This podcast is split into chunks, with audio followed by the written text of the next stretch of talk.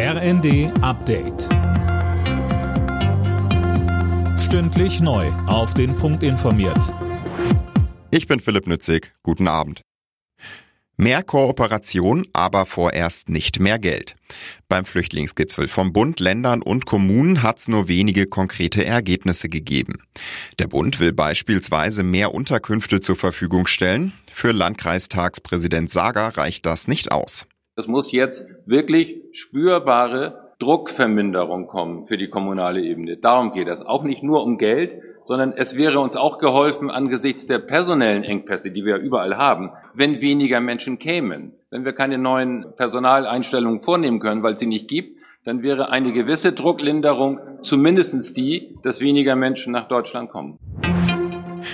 An Deutschlands großen Flughäfen heben so langsam die letzten Maschinen ab, bevor dann morgen kompletter Stillstand erwartet wird.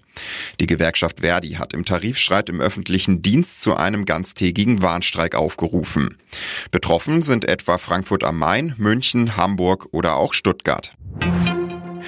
Das Bundesarbeitsgericht in Erfurt hat den Anspruch von Frauen auf gleiche Bezahlung gestärkt. Demnach können Arbeitgeber mögliche Verdienstunterschiede zwischen Männern und Frauen nicht damit begründen, dass der männliche Kollege besser verhandelt hat.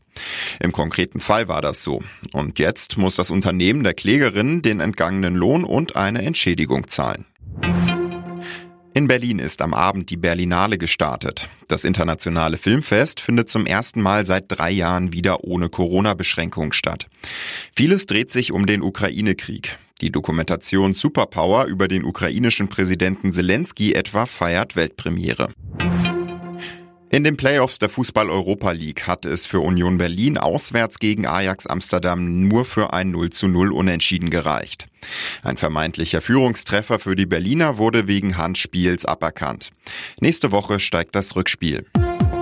Alle Nachrichten auf rnd.de